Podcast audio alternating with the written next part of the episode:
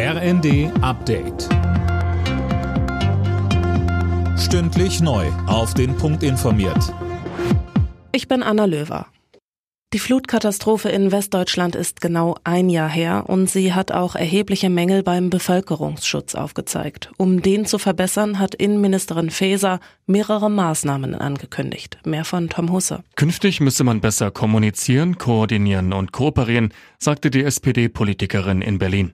Konkret plant Faeser einen jährlichen Bevölkerungsschutztag, an dem die Bürger verstärkt auf das Thema aufmerksam gemacht werden sollen.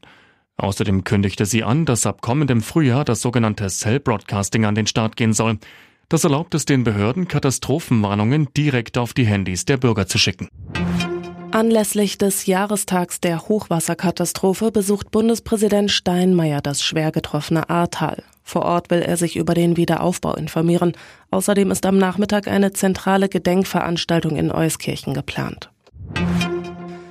Die Klimaschutz-Sofortprogramme von Verkehrsminister Wissing und Bauministerin Geiwitz ernten jede Menge Kritik. Vor allem bei Umweltvertretern kommen die Pläne nicht gut an. Barbara Metz, die Bundesgeschäftsführerin der Deutschen Umwelthilfe im ZDF. Herr Wissing hat leider keine kurzfristigen Klimamaßnahmen vorgestellt, die irgendwie geeignet wären, in den nächsten Jahren die CO2-Emissionen zu senken. Denn dann hätte er zum Beispiel ein Tempolimit verkünden müssen. Das hat er aber nicht getan, sondern er wartet auf ein Wunder. Bemängelt wird auch das Paket von Bauministerin Geiwitz. Der BUND betonte, der Einbaustopp für reine Gasheizungen ab 2024 komme zu spät.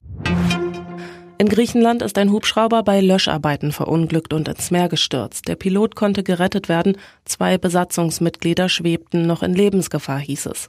Der Löschhubschrauber war auf der Insel Samos bei einem Waldbrand im Einsatz. Alle Nachrichten auf rnd.de